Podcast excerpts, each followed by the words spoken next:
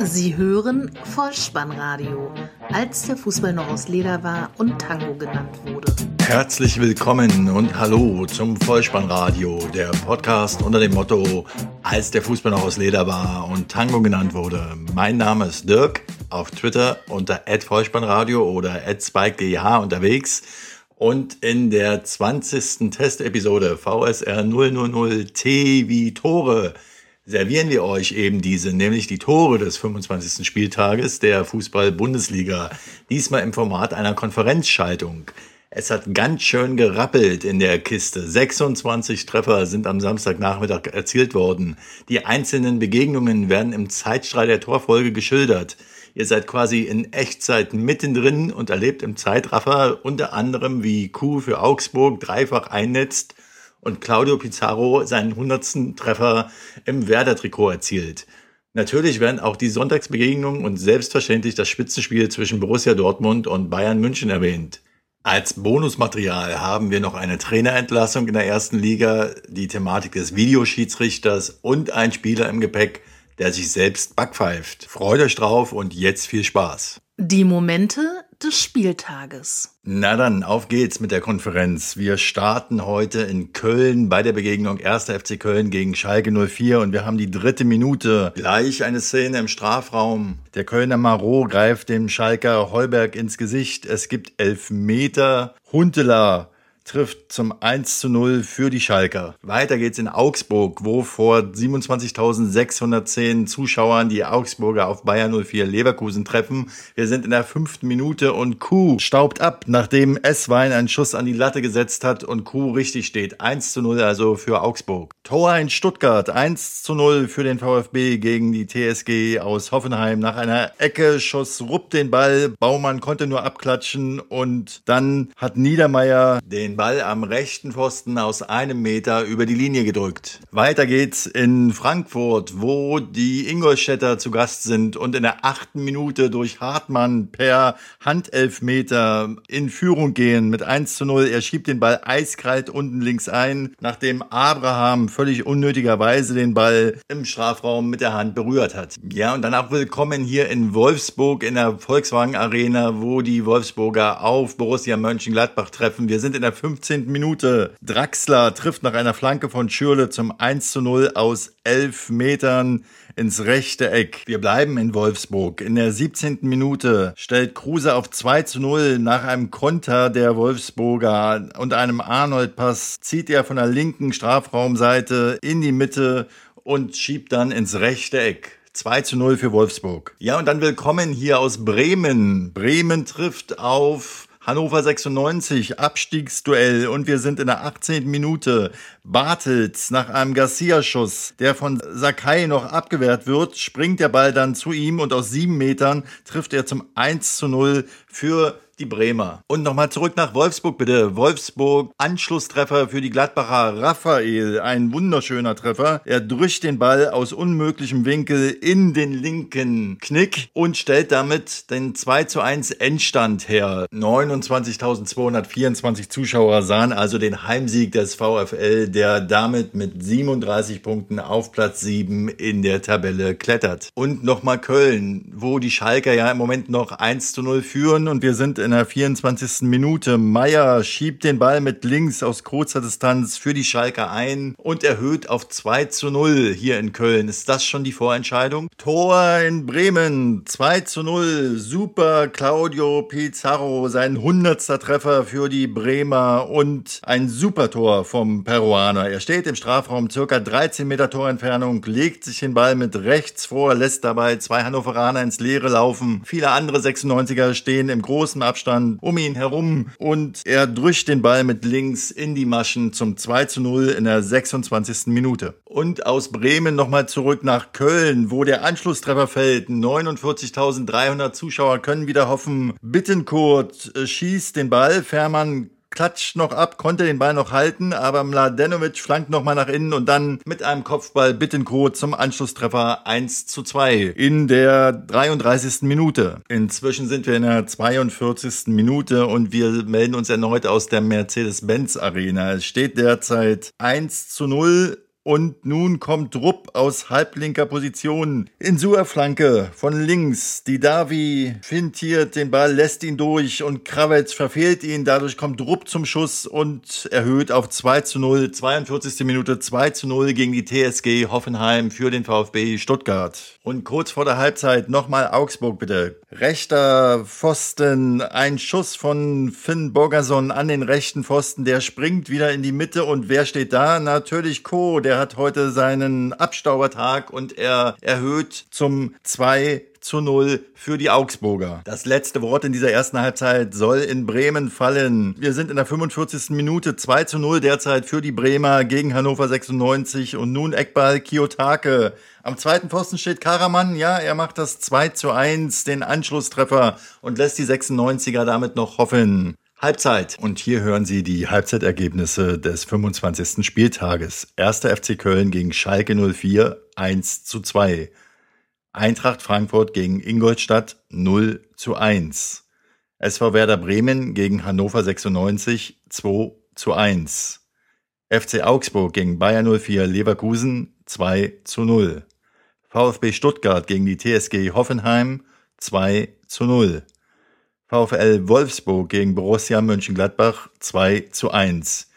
Insgesamt sind in dieser ersten Halbzeit 14 Tore gefallen. Und wir starten in die zweite Halbzeit des 25. Spieltages hier in Stuttgart, sind in der 51. Minute. Niedermeyer Niedermeyer trifft zum 3 zu 0, sein zweiter Treffer an diesem Spieltag. Kopfball nach einer Ecke und aus sieben Metern setzt er den Ball wuchtig ins linke Eck. Mit diesem Treffer sendet er auch bestimmt schöne Grüße an den Ex-Trainer Alexander Zorniger, der den Niedermeyer ja nicht besonders geschätzt hat. Nochmal das Weserstadion bitte. 3 zu 1 für Werder. Gebre Selassie erhöht aus elf Metern mit einem Schuss ins linke Eck. Ist das jetzt schon endgültig die Vorentscheidung im Kampf gegen den Abstieg? Für Hannover sieht es derzeit düster aus. Ab in die SGL Arena, wo der FC Augsburg derzeit ja durch zwei Treffern von Co mit 2 zu 0 führt und wir sind in der 57. Minute 3 zu 0 Kuh macht den Ball erneut rein, sein dritter Treffer, nachdem Finn Bogerson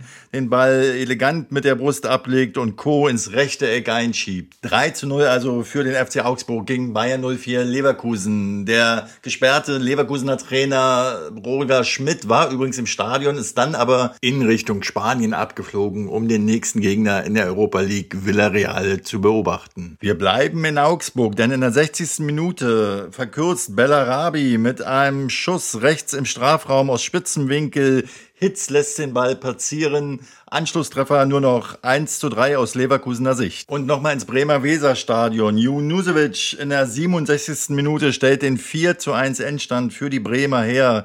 Rechte Seite, Gabriel Selassie flankt auf Junusovic, der im Fallen ins linke Toreck zielt. Zieler sah da nicht besonders gut aus im Tor, aber letztlich 4 zu 1 Endstand, Heimsieg für Werder Bremen, die sich damit im Abstiegskampf ein großes Stück Luft verschaffen und einen guten Sprung nach vorne machen. Und hier ist nochmal Frankfurt in der Commerzbank Arena. Die Ingolstädter führen noch immer 1 zu 0. Wir sind in der 69. Minute vor 40.000 Zuschauern. Ja, jetzt fällt das 1 zu 1 für die Frankfurter Eintracht. Endstand unentschieden. Nach einer Ecke flankt Fabian scharf in den 16er. Russ mit dem Rücken zum Tor verlängert den Ball ins rechte Eck. 1 zu 1. Ob das für Armin Fee reicht, wird sich zeigen. Schiedsrichter Stegemann pfeift bei diesem Spielstand stand am Ende die Begegnung ab. Lang nichts mehr aus Stuttgart gehört, wo der VfB derzeit mit 3 zu 0 führt vor 44.647 Zuschauern gegen die TSG aus Hoffenheim.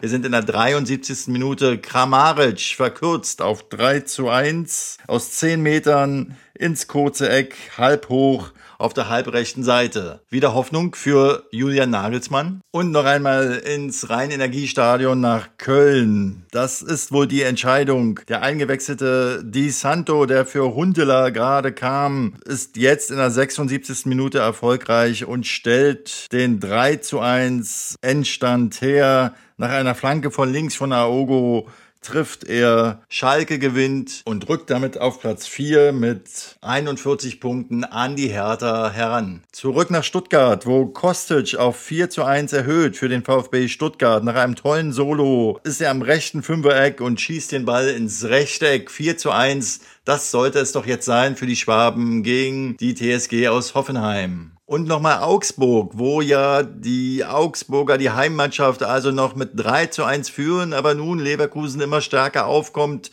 Der Druck wird zu stark. Nach einem Eckball springt der Ball zu Verhaag und von daher ins eigene Tor.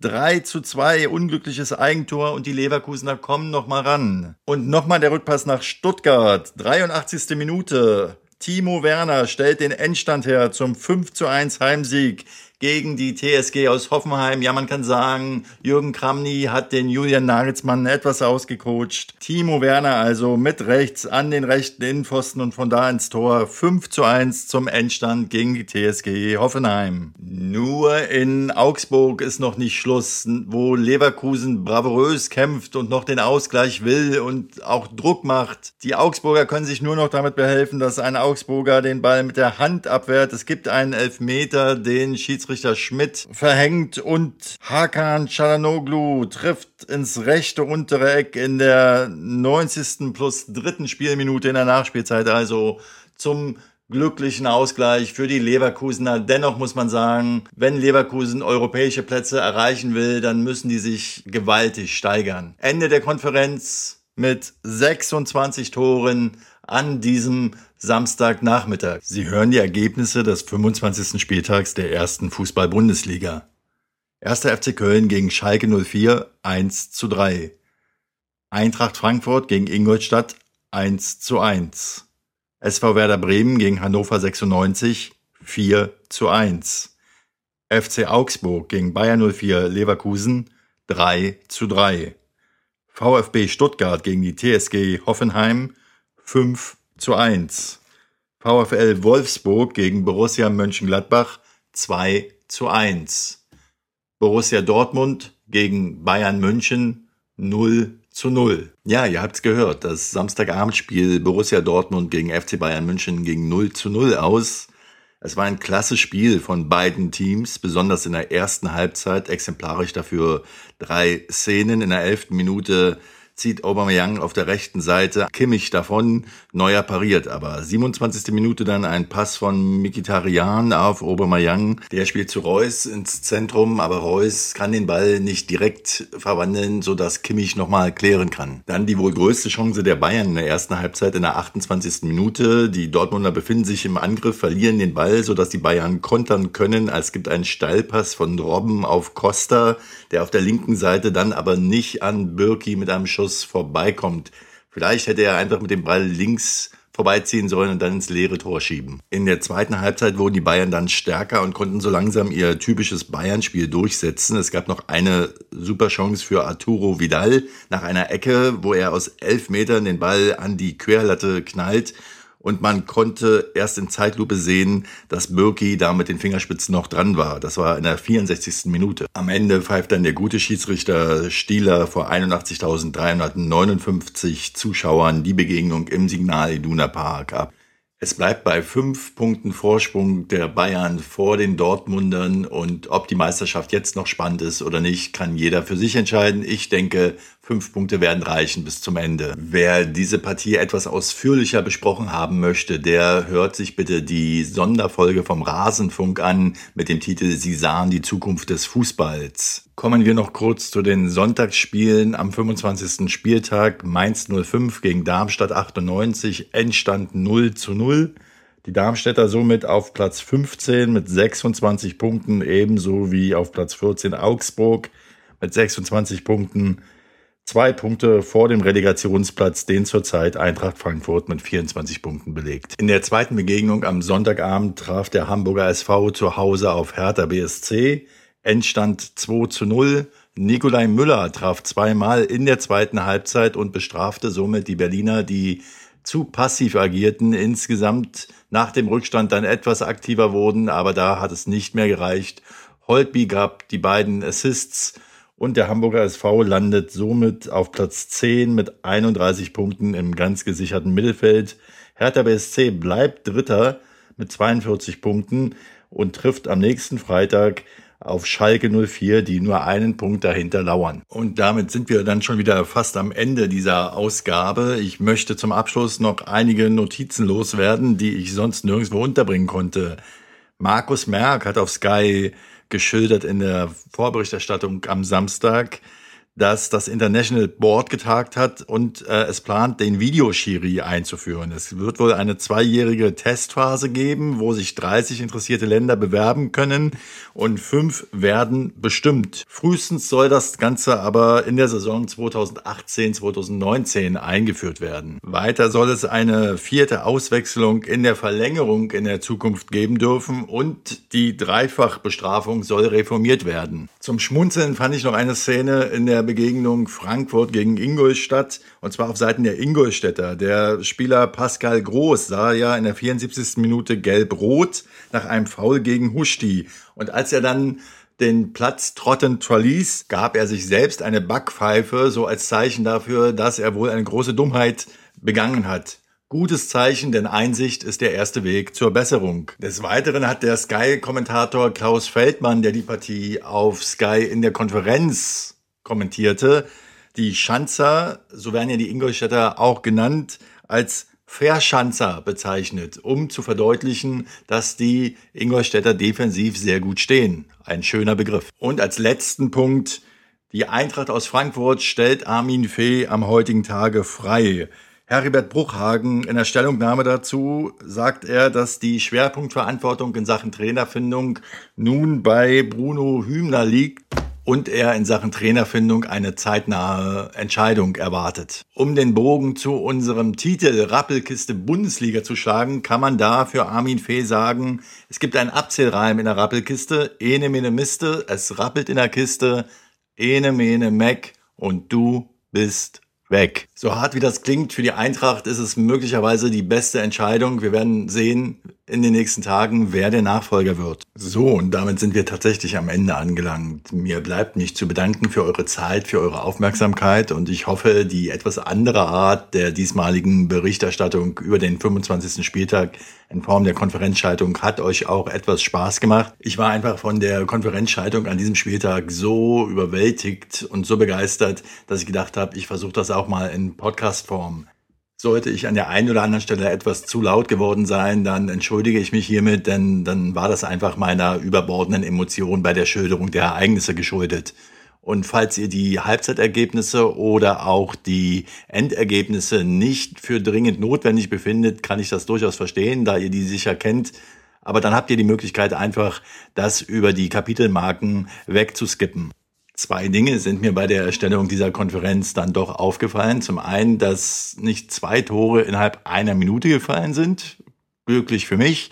Und zum anderen, dass ich die ARD-Hörfunkkonferenz trotz Sky-Abo ja doch sehr, sehr liebe. Wenn euch das Ganze also auch gefallen hat oder ihr es doch etwas spooky fandet, dann lasst es mich doch wissen. Und zwar über die Webpage in den Kommentaren auf bolzen und ruppen.potspot.de. Dort könnt ihr übrigens den Podcast auch nach wie vor kostenlos abonnieren und somit verpasst ihr keine Episode mehr. Außerdem habt ihr die Möglichkeit, den Gefällt mir-Button unter facebook.com slash Vollspannradio zu drücken und mir auf Twitter unter Vollspannradio zu folgen. Wenn ihr den Podcast über iTunes hört, dann nehmt euch doch bitte einen Augenblick Zeit und schreibt mir mal eine Rezension.